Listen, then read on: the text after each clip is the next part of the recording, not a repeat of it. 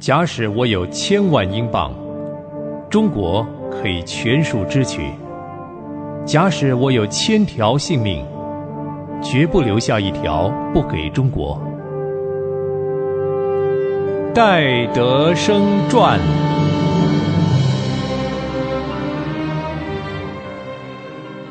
亲爱的朋友，您好，我是芳华，欢迎您收听《戴德生传》。上回在节目当中，我和您讲到戴德生初到上海的情形。今天我就继续从这里为您播讲戴德生到中国的后续发展。戴德生初抵上海的第十天，他写信给他的妹妹说：“妹妹，我到上海已经十天了，虽然有很多不习惯的事，可是诗人的主都给了我合适的带领。”我所最关心的还是中国人的灵魂，所以我就跟着别人进上海城里去看了一下。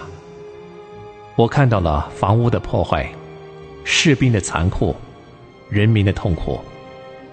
唉，真是不忍看下去。我好想传福音给他们，可是我又不能对中国人说话，我心里好着急。请你们多多为我祷告。我知道爸爸妈妈他们都常为我祷告，请特别为我学中国话的事情多多祷告。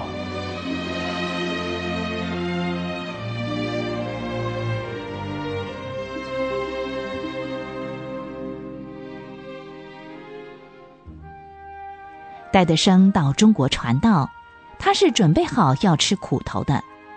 可是他无论如何也没有想到会遇到枪林弹雨的战争危险。他一到上海就遇上了中国内战，他不得不把上海的情形报告给伦敦中国布道会的秘书皮尔士先生。他把上海纷乱的情形、炮战的威胁、物价的飞涨、租不到住处的困难都说了出来。他又提到了天气的寒冷，屋里没有火炉，手脚都会冻僵。那时的戴德生真不敢相信他还能够活多久。他在给皮尔士秘书的信里最后这样写道：“我相信不久以后，我们要在天堂再见面了，在那里没有试炼，没有忧愁。可是如今还没有到这时候。”我愿意背起这个十字架，不但乐意遵行他的旨意，而且还愿意为他的旨意受苦。才二十来岁的英国青年戴德生，独自一人来到中国，又遇上了中国内战，叫他怎么能够不灰心、不忧愁呢？可是，也就是在这患难的时刻，戴德生的灵性一日千里的往前进步了。从他给父母的信上，我们可以看出他对神的信心没有动摇，他对自己来中国传道的这件事也没有一点疑惑。亲爱的爸爸妈妈，无论如何，我都不能不感谢主耶稣。若不是他听了你们和我自己的祷告，就不可能有今天的事实。现在，我到达了中国的上海。这是我第一封从中国写给你们的信。上海的天气太冷了，加上各种的不方便，我简直不知道自己是在做什么。离家这么远，又面临战争的威胁，又听不懂别人的话，别人也听不懂我的话。现在，我才真的尝到这种苦楚。我亲眼看见中国人的穷困，可是。我又不能帮助他们。目前，就连耶稣基督的救恩，我都没有办法介绍给他们。唉，没有一件事情比这件事更是我着急的了。那看不见的恶者，借着环境来破坏我的信心。可是，有一位大能者，举起了得胜的旗帜，抵挡了恶者的诡计。耶稣就在我身旁，做我随时的帮助。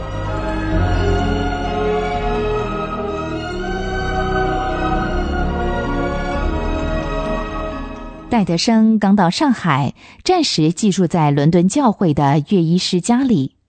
伦敦会的教士对他非常的客气，住的地方也不错。问题是，再好的条件也是借住在别人家里，多少有些不方便。日子久了，还是得离开。这是戴德生憋在心里头的苦闷。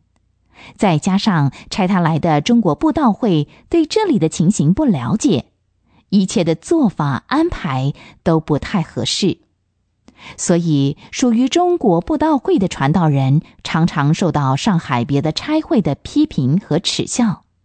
这也是戴德生说不出来的苦闷，尤其是当时的上海，因为战争的关系，物价高涨，汇兑不稳定，直接就影响到戴德生的日常生活，所以戴德生常常在缺乏当中受苦。如果说其他的西国传道人也这样的受苦，他的感受或许会好一些。偏偏别的外国教士吃的、穿的、住的都非常阔气，只有戴德生是这么的清苦。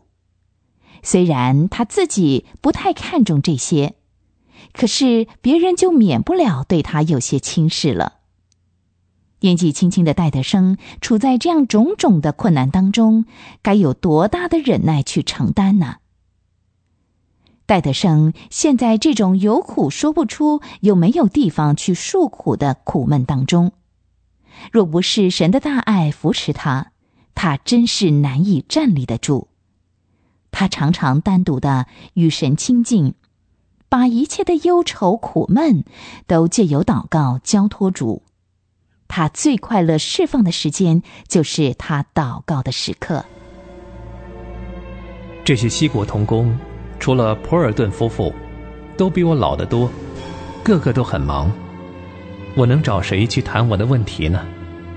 我的脾气，又不喜欢添别人的麻烦。我的性情，最不喜欢依赖人。可是主啊，你既然把我安排在这样一种特殊的环境里，必然是出于你的美意。你既然要我学习谦卑，我就认真的学习。请你帮助我，因为你是亚伯拉罕的神，以撒的神，雅各的神，你也是每一个信靠你的人的神。